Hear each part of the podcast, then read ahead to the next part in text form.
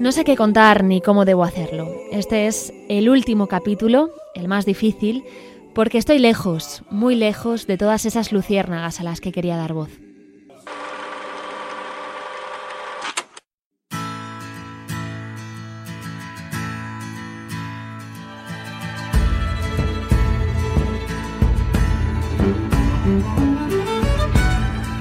Hace 10 días que regresé y volver a ser yo en mi vida real es cada día más difícil.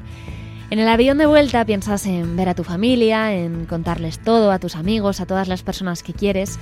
Piensas en celebrar la vida con ellos y en demostrarles lo que has crecido y lo que has aprendido. Pero llegas aquí y todo es silencio.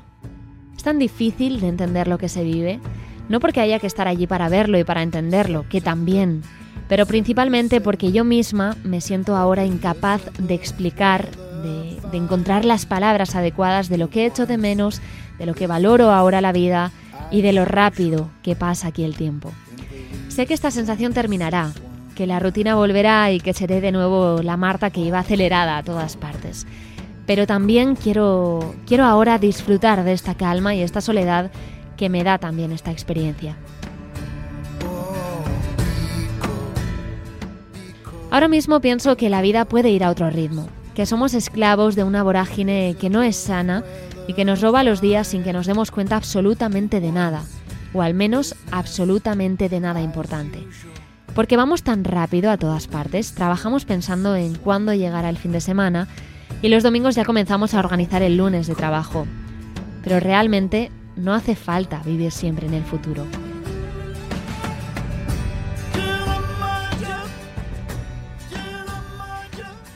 Quiero aprovechar este capítulo para resolver dudas que sé que han surgido con estas dos semanas de serie radiofónica. La primera, el tema que más preocupados nos tiene ahora mismo en nuestro país, la pandemia, el coronavirus. ¿Cómo se te ocurre hacer un voluntariado con la que está cayendo? Bueno, me han llamado irresponsable, se han incluso atrevido a decirme que no era el momento oportuno. Suerte que si es el momento o no, lo decido yo. El coronavirus en Uganda es un problema que tiene a la gente muy, muy asustada, pero no deja de ser un problema más. No llevan mascarilla, no todos, no la mayoría, pero tampoco llevan repelente para protegerse de la picadura de un mosquito que puede transmitirte el dengue o el zika, ni se toman las pastillas que te protegen de la malaria y que al final te protegen de la muerte. No es que no quieran, es que tenemos que cambiar la mentalidad para entenderlo y ser conscientes de que allí no hay recursos, pero no los hay de verdad. Los datos que los avalan no son malos. Uganda se cerró cuando había detectado 33 casos de COVID-19. La mayoría de positivos eran transportistas procedentes de otros países, así que hicieron controles en las fronteras para evitar que entrase la enfermedad en el país. Ahora simplemente no entras ni sales sin una PCR negativa. Tengo que aclarar que en la capital, en Kampala, sí que ves a la gente con mascarilla y sí es obligatorio, pero yo estaba en Fort Portal a siete horas nada más y nada menos de la capital. Está claro que la pandemia nos impide hacer muchísimas cosas por restricciones, por miedo y porque la situación, bueno, pues es verdaderamente preocupante, no podemos negarlo.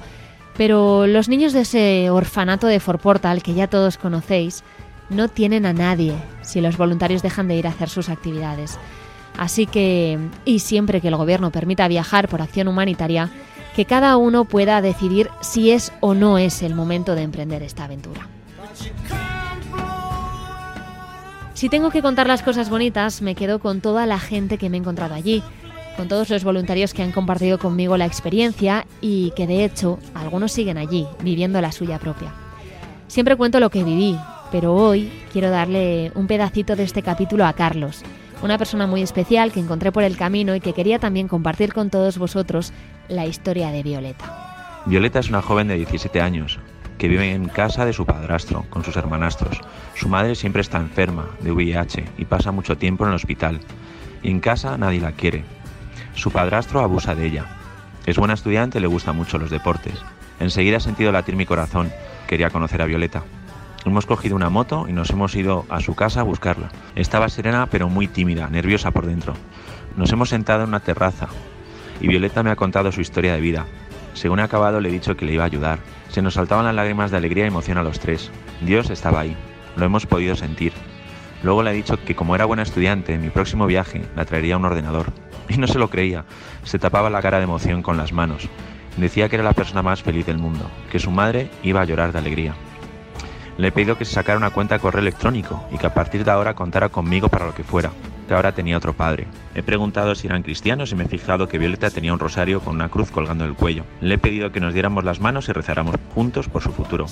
Luego me han preguntado sobre mi historia, se la he contado. Al final de la reunión he sentido que Dios me envió a Uganda para esto. Y a Dieri, que Dios os bendiga a todos los que estéis escuchando y queráis mejorar la vida de los más pobres. Gracias, Marta, Luciérnaga, de luz, de alegría. Gracias por invitarme. Chao. Al final, allí cada día escuchas historias así. Por eso cuando todo acaba y vuelves a tu realidad, los problemas de tu vida no dejan de parecerte eso. Problemas, pero del primer mundo. Espero que muchos de estos testimonios se queden conmigo y si no, tener este podcast para revivirlo y para poder volver a sentir esa paz que ahora tengo dentro de mí todavía. Ahora solo me queda dar las gracias. Gracias a todos por seguir la voz de las luciérnagas. Ha sido muy importante para mí saber que, lo que hacíamos en Portal os estaba llegando también al alma y estaba sonando en vuestros hogares. Pero infinitas gracias a Irati, Irene, María, Fernando, Eduard, Carlos, Darío, Macarena, Paula, Beatriz, Ale, Monse, Ramón y Cris, por compartir conmigo de cerca la experiencia y porque siempre os recordaré allí, bajo el precioso sol africano que nos acogió en abril de 2021 y que nos cambió la vida.